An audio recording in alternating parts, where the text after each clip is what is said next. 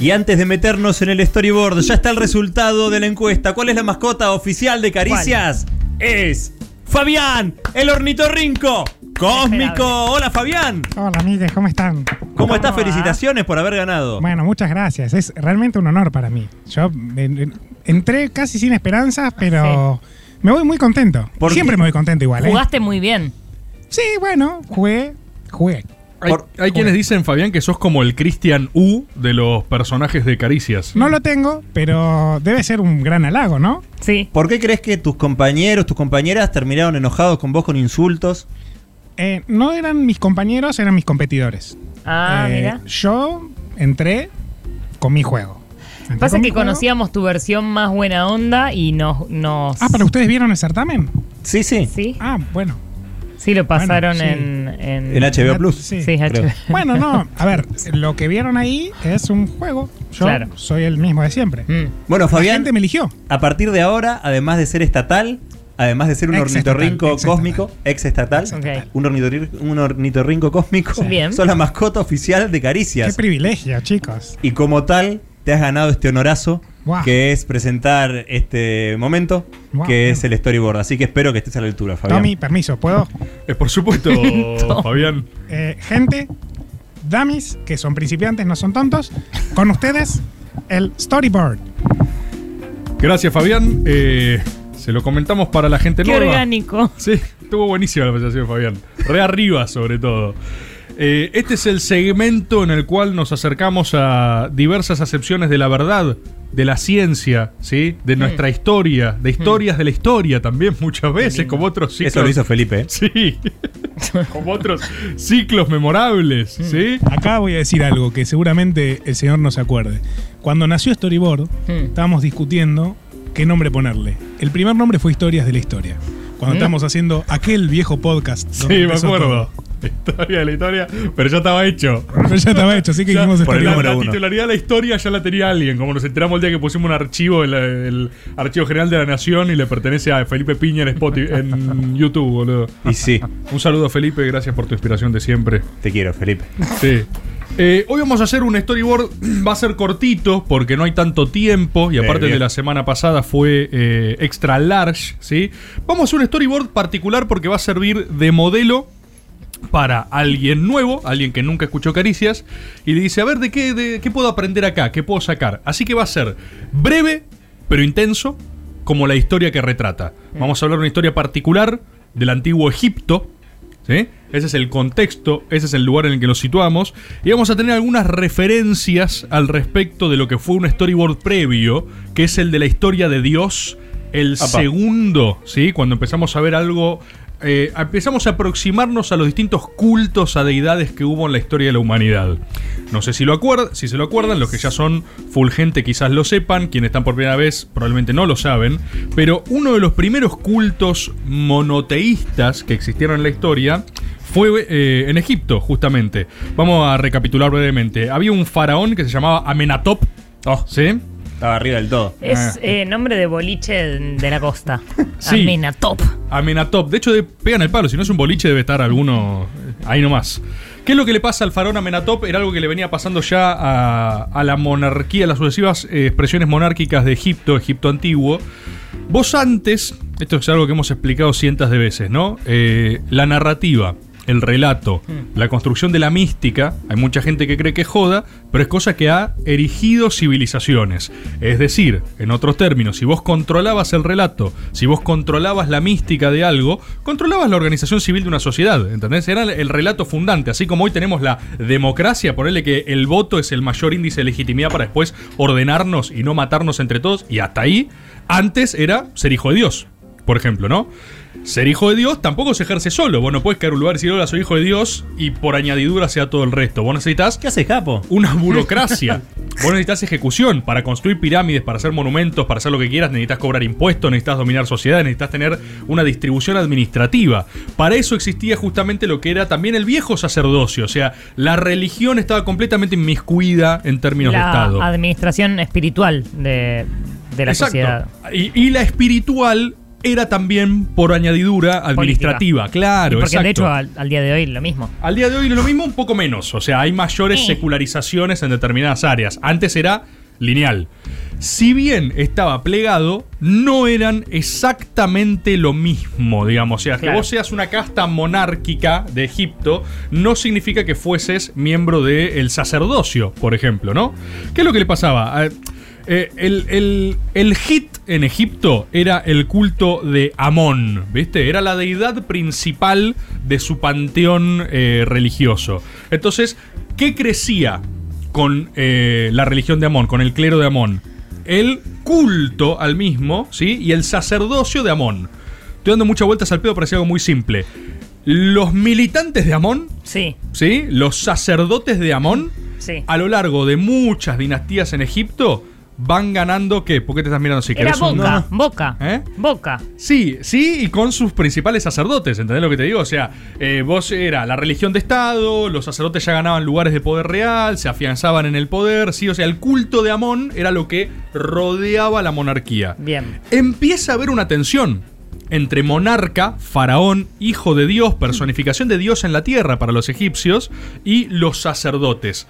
Porque el culto de Amón crece a un nivel preocupante para los propios monarcas, porque Claro. estos tipos, esta burocracia, empieza a tener la capacidad de condicionar la legitimidad de la sucesión de la monarquía.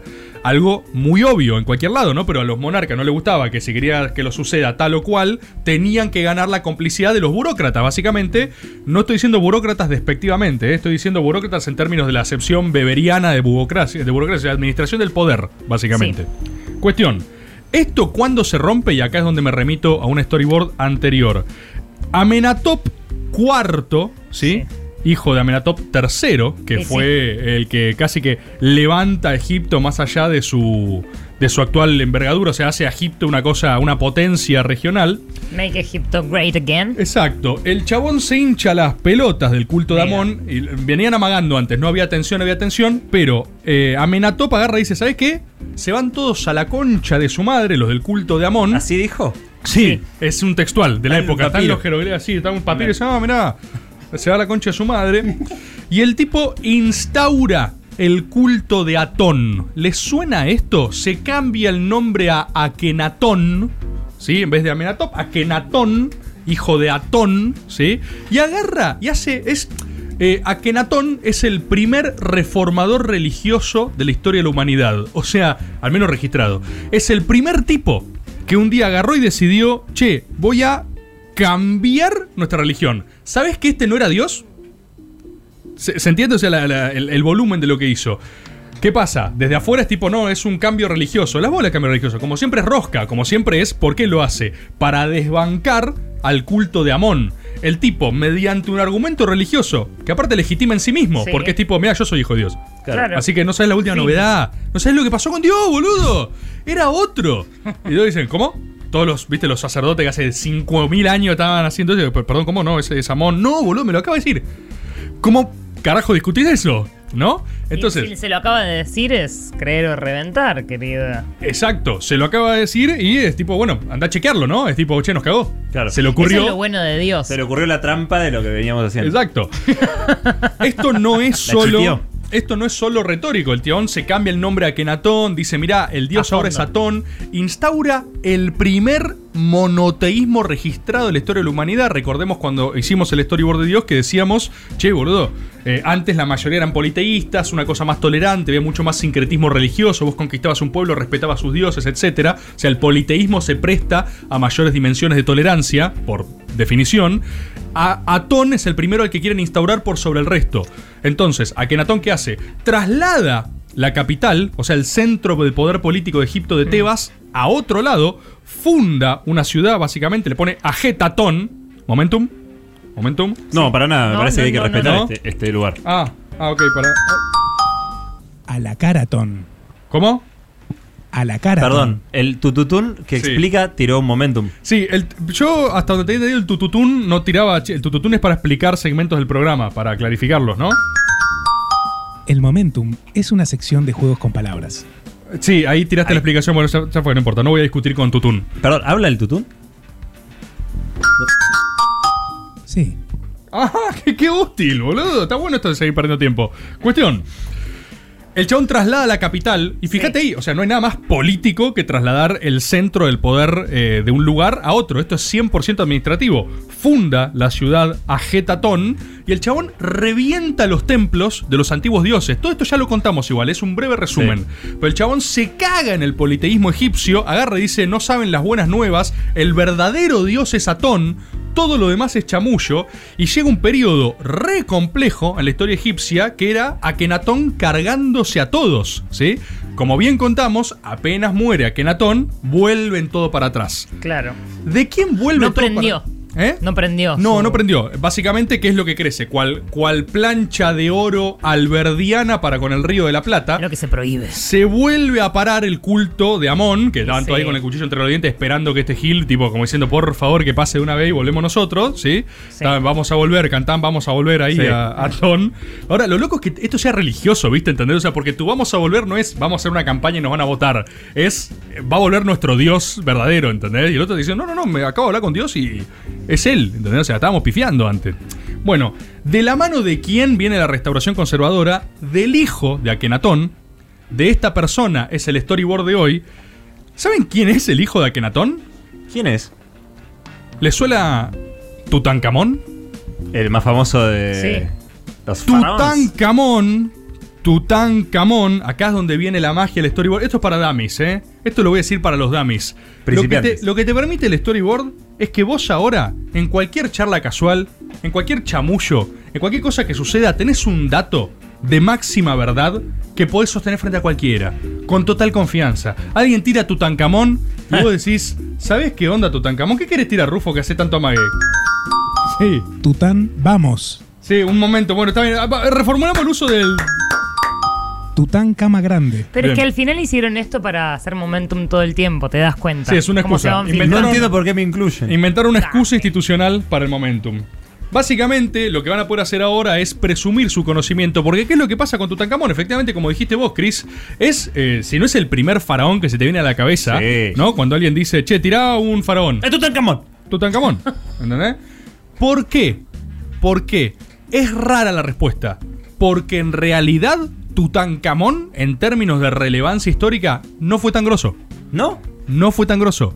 Al tipo le toca un periodo complejísimo de la historia política egipcia, pero el chabón asume, o sea, se hace faraón con 8 años y se muere antes de cumplir los 20. O sea, tiene un mandato de casi menos de 10 años, ¿sí? Tutankamón. Y la mayor parte de su relevancia se explica mucho más por el presente que por el pasado. ¿Qué es lo que pasa? Fue ¿Qué una de las pocas cuando descubren la tumba de Tutankamón. Ah, Fue una de las pocas tumbas que encuentran una expedición prácticamente intactas. No la había saqueado nadie, estaba perfecta. Entonces fue de las que más información pudieron recabar. El resto, cuando se corrió la bola acá el Imperio Egipcio, los agarran los romanos, qué sé yo qué carajo, se corre la bola que en el Valle de los Reyes. Sí. No, aparte los chabones los enterraban a todos llenos de oro y uno dijo, che, o sea, todo bien con el más allá egipcio, pero me parece que acá hay un, un negoción. Bueno, la de Tutankamón zafó. Y Sí, ese- pero para meterte en esa negociación tenés que no creer. bueno, exacto. De hecho, eh, fue muy controvertido el tema de eh, penetrar la tumba de Tutankamón porque se creyó hasta muy poco que se generó una maldición con eso, que la gente que la excavó murió después. Murió. Claro. Es muy relativo eso. Eh, murió uno de. ¿No ¿Eh? se trata sobre eso? Las películas La Momia. Exacto. O sea, se tratan sobre eso. Tutankamón eh, tiene un impacto cultural mucho más en nuestro presente Claro. que en el pasado. De hecho, o sea, en términos de pasado, es como si por alguna casualidad histórica en eh, 2000 años alguien encontrase la tumba de, de- de R- eh, Ramón Puerta en Argentina Y dijera, y tiene que explicar, este no, presidente fue 48 horas, pero impresionante cómo se cuidó este cuerpo. Por eso, y por ahí tenían, no sé, una forma de... Vos encontrás a Ramón Puerta, una tumba conservarse en, naturalmente. en Recoleta, viste, So- sobrevive el nicho de Ramón Puerta, nadie lo tocó, o sea, a todo el mundo le Tiene chupó la un puerta huevo. cerrada. Claro, a todo el mundo un Mirá el huevo. respeto que daba el tipo. Sí, y, y lo encuentran y tenés que, estás obligado a darle No, una y narrativa a todos eso. los demás tienen muchas flores, marchitas, lo que demuestra que, que le querían recordar todo el tiempo que no valían nada, como la naturaleza que muere a los dos días las flores. Claro, se la ponían en para cambio a él no le marchitar. ponían nada justamente para demostrarle que él era como las piedras para siempre. Imperecedero. Correcto. Ajá. De todas formas, Impresionante. en términos históricos, eh, es apasionante el proceso que encara Tutankamón, porque claro, nunca te dijeron esto, o sea, nunca te dieron Tutankamón en contexto. Tutankamón es faraón egipcio. Pero el tipo era el hijo del rey loco. O sea, era el, el hijo del, del que los quemó a todos en Game of Thrones, básicamente. O sea, eh, Tutank, de hecho, eh, su primer nombre era Tutank Atón. Tutank Cuando muere Akenatón, No me la contés. su papá, le hacen cambiarse el nombre a Tutank Amón para la restitución religiosa del orden anterior. Fíjate eso. Ahora, pensá que el pibe. Pero qué raro, porque vuelven los otros, Sí, pero le pero siguen con el linaje. porque no podés controvertir. El, eh, tenés un Adiós. equilibrio narrativo. Vos no es. No es Claro. eh, pensá que Claro, en términos. sin bases. No, si boludo, es que no lo puedes sostener. O sea, vos pensás, es- por eso es apasionante, porque en términos del pensamiento secular que tenemos hoy, fueron miles de años de separación de iglesia, Iglesia de Estado, Estado. religión, que esto, que lo otro. O sea, ¿de dónde proviene el poder? No había contractualistas, no es que venía el derecho constitucional y decía, miren que todos ustedes pueden por la autodeterminación decir cómo son Claro. gobernados. Claro. Te gobernó Dios.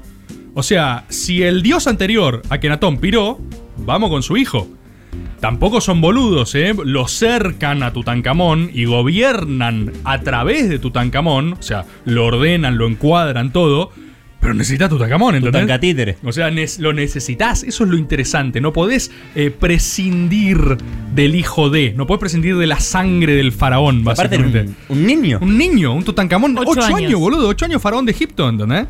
Entonces, ¿qué es lo que sucede? Viene la restauración conservadora del orden anterior. O sea, Tutankamón encarna un periodo que es más o menos. Es Juan Manuel de Rosas, ¿entendés? O sea, el tipo es la restauración del orden. Es. De hecho, Tutankatón. Tutankatón no, ese era su nombre. Akenatón era una figura. Esa es una figura interesantísima en términos históricos, porque de verdad es el primer humano registrado que flashea eh, en vida, él, desarmar un orden religioso y componer otro. Y lo lleva a cabo. O sea, ese tipo rompió la cabeza de todos los contemporáneos egipcios de la época. Al pibe le tocó eso del viejo. O sea, heredó, pesada herencia. heredó un barco. Vamos, vamos a lo concreto. Tú, o sea, eh, monasterios destruidos, estatuas tiradas abajo, la instauración forzosa del culto a Atón. Tu propio nombre, te llamas Tutank-Atón, ¿entendés? O sea, sos la cara viva de tu padre loco que los mandó a quemar a todos en nombre del único Dios verdadero. Y el chabón es tipo, bueno, ¿por dónde arrancamos, viste? Lleva adelante un montón de reformas en ese sentido, eh, pero hay una figura, hay una figura que viene a ser algo así como el fouché de la época, un picheto, ¿sí? Del cual no habla nadie, y este es tu dato para chamullar, que es el enigmático cortesano Ai. Ay, qué le pasó? ay. Ai. Se golpeó el pie con la puerta. A-Y. Ai.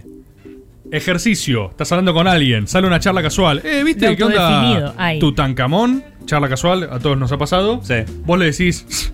Tutankamón, querrás hablar de ay. No va a entender nada de lo que está pasando. Ay, ¿qué te va a decir? Ay, ¿qué va a decir? ¿Cómo que? Ay, le decís de vuelta. Va ¿Qué te a duele? explotarles el cerebro. ¿Querés algo para tomar? De ay no se saben. A-Y, ¿eh? Ay. Sí, ay. De ay no se saben los orígenes, Ah. ¿sí? Es un cortesano que básicamente se fue haciendo de abajo. El chabón destaca en el mandato de Amenhotep III, o sea, el papá de Akenatón, el papá del rey loco. Amenhotep III fue el que levanta Egipto, pum para arriba mal. El cortesano este ay sobrevive en el mandato del abuelo, o sea, Amenhotep III, Akenatón y después es el que ordena la restauración conservadora. O sea, fíjate cómo el tipo sobrevivió todas las gestiones. Era Fouché, ¿entendés? O sea, el chabón cambiaban todos y el chabón seguía ahí. Era como un gerente de SOCMA. Con Sí. Franco Macri. El chabón bancó todas, bancó todas. Pero banca también la restauración del orden. O sea, al- así como estuvo al lado de Akenatón quemando herejes, el chabón con el pequeño Tutankamón lo tiene al lado del consejero y lo ordena.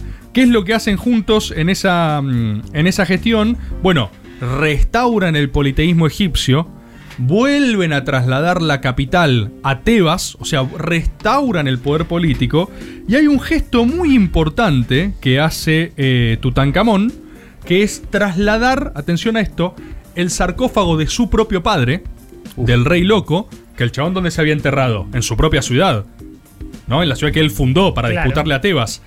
Lo traslada de esa ciudad al Valle de los Reyes a Tebas. O sea, simbólicamente es agarrar al viejo que luchó contra el orden religioso y lo entierra donde van los faraones egipcios. ¿Se entiende? Digamos, o sea, incluso a Kenatón, incluso al hereje, lo vuelve para atrás. Este periodo, o sea, posta, en términos egipcios es básicamente una. Es la, es la libertadora, ¿entendés? O sea, se bajan los cuadros de Akenatón de todos lados. Nombre prohibido, no se habla más de Atón. Bajamos los cuadros, ¿entendés? Y todo eso lo encabeza Ay, ¿sí? Ay. ¿Quién era Ay también? Porque estaban todos por relaciones de parentesco. ¿Quién era también eh, Ay? El padre de Ay, el padre de Ay. Ay es el padre de quien fuera la esposa de Akenatón, del rey loco. Uh, el, sue- el suegro era. Exacto. Era el suegro. ¿Y saben quién era eh, la hija? Todos los nombres le van a sonar, el tema es que no tienen ni contexto ni cara. Nefertiti, Sí, hasta quien trascendió también como la más bella de Egipto. Habían sí, construido con Akenatón. Fíjate que, o sea, podemos estar frente, anda a chequearlo, ¿no? Pero se lo digo a todos, anda a chequearlo. No hay nadie que me pueda correr con esto. Ni Felipe Piña puede correr con esto porque nadie puede chequear esto. Felipe Para vos, Felipe puedo Piña. decir lo que sea. Fíjate que tenemos los componentes entre Akenatón y Nefertiti del primer liderazgo carismático, populista, rupturista de la historia de la humanidad. Eran Akenatón y Nefertiti. Nefertiti era reina con poder político enorme y los tipos se cargan, se cargan al sacerdocio de la época, dan vuelta atrás y su propio eh, descendencia, la propia descendencia, eh, Tutankamón, da vuelta a eso de la mano de la revolución conservadora de la época, de la libertadora de la época. ¿Cómo flasharon mis viejos? Decía Tutankamón. Frase de cabecera. Frase de cabecera. Mirá, No, yo no mi tengo viejo. nada que ver, no, mi hijo estaban en una. Eh, en cambio, mi pseudo abuelo extraño, ay, ¿entendés? Que está sospechosamente cerca mío, al lado de todo lo que hago. Yo tengo- tengo nueve años, la verdad que no tengo muy claro qué está pasando. Pero mis viejos flasharon mal, mal. Bueno, efectivamente, eh, Tutankamón muere súper joven, creo que en serio no llega a los 20 años. ¿Y quién asume la comandancia de Egipto? ¡Ay! Ay. Ay. ¿Pero cuántos ay, años tenía ahí? ay. Ah, era sabio y viejo Ay. y enigmático. Tenía Ay. superpoderes ahí. Fíjate, bueno, esto, por ejemplo, así, eh, cortito, ¿cuánto duró esto? Fue súper breve, súper breve. La próxima vez que estás, eh, insisto, charla casual, estás ahí, entrenando. ¿Che, hay estás Fernet? ahí- Sí, pero Entrenando, típico que estoy ahí. entrenando y alguien me dice, che, ¿qué pensás de Tutankamón. Tutankamón? Y yo digo, No querrá decir ahí. buah, Te podés De ese esguinzar a propósito. vamos a hablar. Decís, ¡Ay! Muy bueno. Y esto me recuerda. No, te quiero contar algo. Ah, bueno, dale. Tutankamón trascendió por el legado cultural en el presente, no tanto en el pasado, pero fue parte de probablemente la primera restauración religiosa en la historia de la humanidad. Este ha sido un nuevo y enigmático storyboard. ¿Por qué enigmático?